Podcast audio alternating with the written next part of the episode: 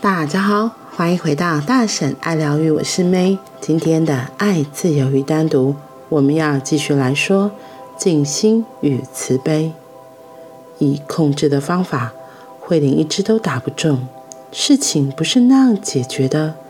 你与树叶、树枝对抗，你这边剪剪，那边修修，那不是结束那棵欲望之树的办法。真正的做法是。砍掉树的根，而唯有你升起欲望的根时，根才能被砍断。嫉妒、愤怒、羡慕、怨恨、渴望，它只是枝微末节。当你越深入一层，你将越有所领悟。你知道，它们来自同一个根源，那个根源。就是你的不觉知，静心意味着觉知，觉知能斩断所有的根，整棵树就会自行消失。于是热情转为慈悲。我听过一位年高德劭的禅师晚年的故事，九十六岁的他双眼几乎已经失明了，那时他没有办法。在教人习禅，老师傅决定该是离开人世的时候，因为现在他对任何人都没有用处，所以他停止进食。当寺庙里的僧侣问他为什么不吃饭的时候，他回答说自己已经活得够久了，现在他只会妨碍到大家。然而，他们告诉他。嗯，现在是一月，天气还十分的寒冷。如果您这时候走，在这么冷的天为您举办丧礼，会给大家造成更大的不便。所以，还是请您吃东西。这种事情只可能发生在禅室里。由于弟子对于师父的爱与尊敬是如此之深，所以不需要拘泥于。任何常规，于是老师傅又恢复进食，但是当天气渐暖时，他又停止进食了。没有多久，他就悄然无声的辞世。如此深的慈悲，他为慈悲而活，为慈悲而死，甚至选好了一个离开的时机，这样就不会打扰到别人。没有人需要。当一个麻烦人物，我还听过另一位禅师即将过世时的事。他说：“我的鞋子在哪里？请将我的鞋子拿给我。”某个人问他：“您要去哪里？”大夫说：“您的时间剩下不多了。”禅师说：“我要去墓地。”为什么？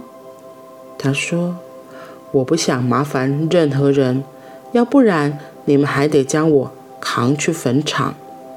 他自己走去坟场，然后死在那里。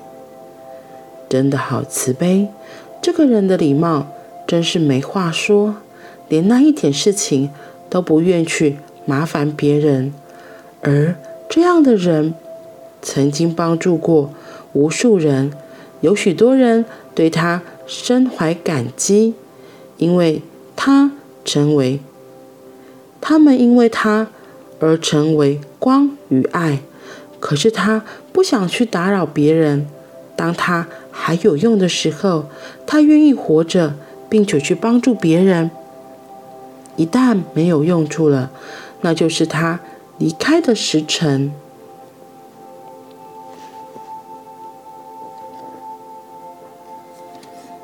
前面一刚开始我讲的那一段，就是上周说到的有关那个蟑螂的事情。他说，你用控制的方法会连一只都打不中，事情不是这样解决的。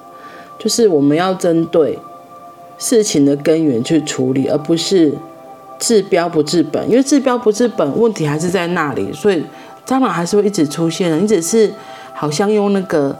蟑螂玩具驱赶，可是没有针对整个环境，或是为什么蟑螂会滋长这件事情，找到它原本的问题。所以蟑螂还是会一直来，根本就没有用。所以他只打死一只而已，还是有一大堆的蟑螂。所以他只要一直强调说，真正的做法是要砍掉树的根，而唯有当你升起欲望的根时，根才能被砍断。所以很多事情，我们都要找到那个源头，针对那个源头，我们去治本，事情才有可能改变，才有可能不一样。静心就是很重要的一个，因为当我们有觉知，能够静心来去发现到问题，才会知道哦，原来问题的根本在哪里。如果我们没有静心，我们不知道；如果我们没有静心，然后也没有觉知。那根本永远都找不到问题的本在哪里，然后只是一直好像乱挥动杂草，你知道吗？小时候讲到这个除草，我想到小时候我们，因为我们就是在乡下嘛，然后那个我们有一件，大家都要早上要除草，然后有一种草，那个杂草非常的厉害，好像叫什么牛筋根的还是什么。它很特别，它就是扁扁的一个，看起来就是不会长得很高，可它就扁扁的、扁扁长长的。然后其实它的根非常非常的深，你一定要很用心把它挖很深，才能够整株拔起来。如果你只是把它的头砍掉啊，你以为你割掉，你就是想说懒惰嘛，你就只把它上面的头那个根，也不是根，把它的头砍掉。以为看起来好像没有树叶了，我跟你讲，没多久它又长出来，因为它的根一直还在，一直还活着。所以为什么斩草不除根，春风吹又生，就是这样。因为真的很可怕，就一直长，一直长，一直长，然后你永远拔不完的草，你就是真的会发疯哎。因为像我妈在田里也是啊，我们都要去帮忙做这件事情，就觉得啊，而且还有韧性很强，那那种杂草的韧性又很强，而且它真的不太好处理的那个。镰刀真的是要挖很深，对，然后才有可能把它的根整个连根拔起，不然你就永远只会砍一半。你不小心砍一半更麻烦，因为你就要挖更大的洞才能够把它整个根给拔起来。我觉得这也很像是我们很多的生活的习惯也是如此，都觉得好像我改变一下就好了。可是如果那个根源的问题还在，你可能一下子又开始固态复萌，你还是又改不了你的坏习惯。又回到原本的样态，那你的生活可能就不会有什么太大的改变，对，所以，嗯，我觉得这个真的很重要，所以今天又再重讲一次，然后再就讲到今天的那两个禅师的故事，我觉得他们两个禅师真的非常的可爱，然后我记得这个故事我之前念就很有印象，特别是第二个师傅。他自己走去坟墓死掉，哎，我真的觉得太神奇，也太厉害了吧！这么体贴别人，他们不想要麻烦别人。第一个师傅嘛，他就是本来冬天，他就觉得啊，我我时日不多，我觉得我这样活够久，所以我不想麻烦别人，我要来死。结果他们寺院里面的小师傅跟他说：“啊，现在很冷呢，如果现在死，我们要。”大冷天的帮你举行葬礼，大家都不方便。他就想说，哦，那这样会造成大的麻烦。好，那我就再多活一段时间，等到天气转冷，转你变暖了，然后再来死掉。真的非常的可爱，我觉得也很不可思议。这种这种，嗯，如果是如果是一般人呐、有人这样跟你说，我要来死，你跟他说，哎，求蛋姐，你先不要死嘛。你可能会觉得很生气，觉得，哎，我觉得我不要拖累你，你现在叫我先不要死什么意思啊？就是你没有带着觉知去做这件事情，可能真的会有一些冲突发生。可是这老师傅是非常有慈悲，他就是，他就觉得他不想给他添麻烦了。然后所以当他听到其他小师傅的诉求，他就很能够了解，嗯，好，那我就再多活一阵子。然后让让大家真的可以比较好处理我自己的后事，对，所以这些真的是要有很不一样的眼光和态度来看这所有的事情，不然很容易就会玩给吵架。所以他就说，所以他这边也说到，他是为慈悲而活，为慈悲而死。然后选好一个好的时机离开，这样就不会打扰到别人，而且不需要麻烦别人，不想当一个麻烦的人物。我觉得这样子的态度真的是需要有很大的觉知，而且是很清晰的能够看到很多事情的样貌。因为我觉得啊，像我自己就很容易为一些小事情就会生气，然后就会不开心。像我自己，因为我个性本来就比较冲，但是对，反正我我我的一开始原厂设定就长这样，对，所以像上礼拜我们就是像这为什么这几天我都没有更新，一直到今天，就是因为，呃，除了我刚好又感冒，人很不舒服之外。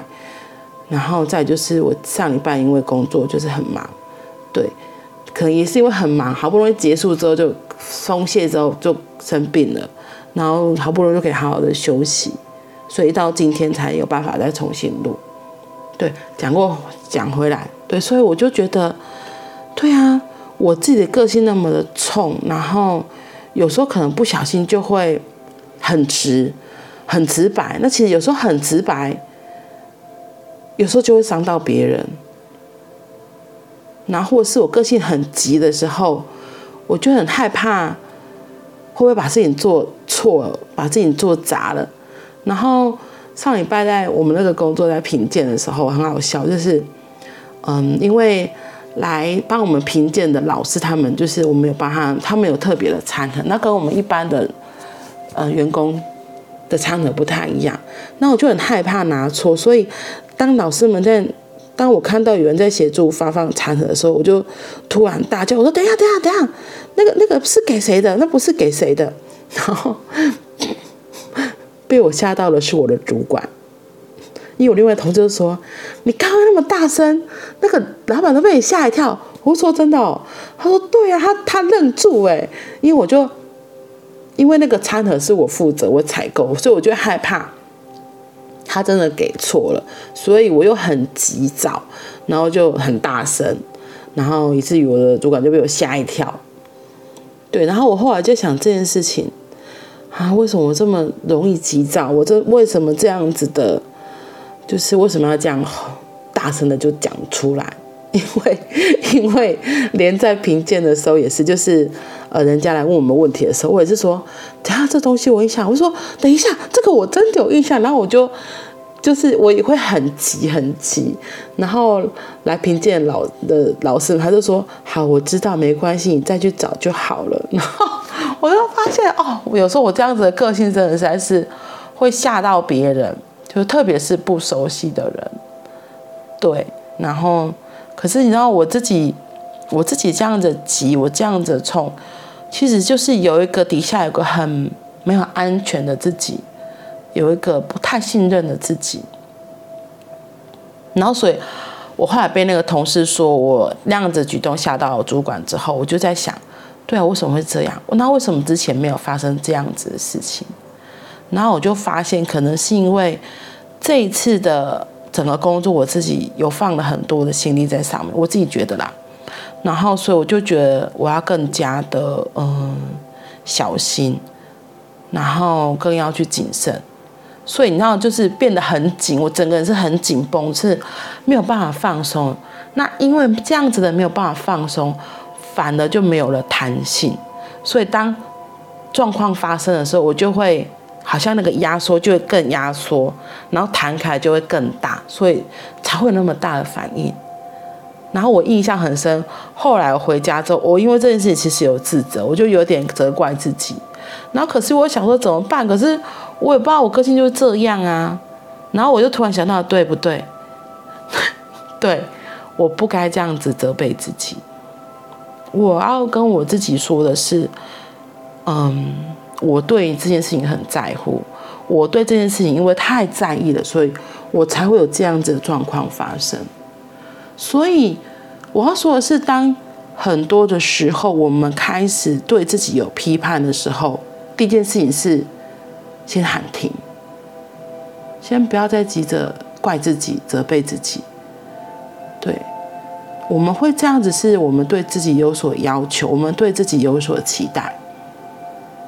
那这样是很正常的，因为我觉得我们活在这三维的世界，是非好坏对错很分明的世界，就是很容易会这样。而且我也是后来才，嗯，就是这这阵子我在学习一些，才知道说我我我这个人特别对好坏对错真的抓得很紧，所以这是我的原厂设定，就是长这样。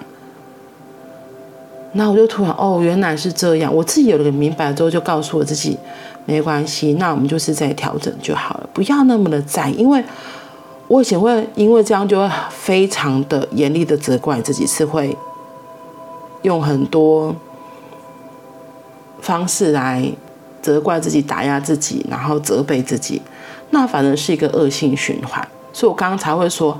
当我自己发现这样的状况的时候，我第一件事情跟自己说：“那先暂停。”就是好，我知道我现在因为这个状况，因为别人给我这样子的回应之后，我开始责怪自己了。我的那个是非好坏对错又来了。对，所以当我后来发现我这个动作，我觉察到了之后。我就跟自己说：“好，我知道了。”可是我下一刻又跟自己说：“这我不是故意这样子的，嗯，没关系，我只是因为我有想要，我有对自己有所要求，我对自己有所标准，所以我才会这样子的状况会出来，没关系的。”嗯，所以后来那天晚上，我就一直跟自己慢慢的安抚。然后不过刚好因为我生生理上有一些不舒服，所以就一起你知道吗？我就一起帮自己做灵气，然后就跟自己说没关系，就先好好的睡觉，先好好的睡觉。我知道了，我就只跟我自己说好，我知道了，我知道，我知道我自己现在的状况。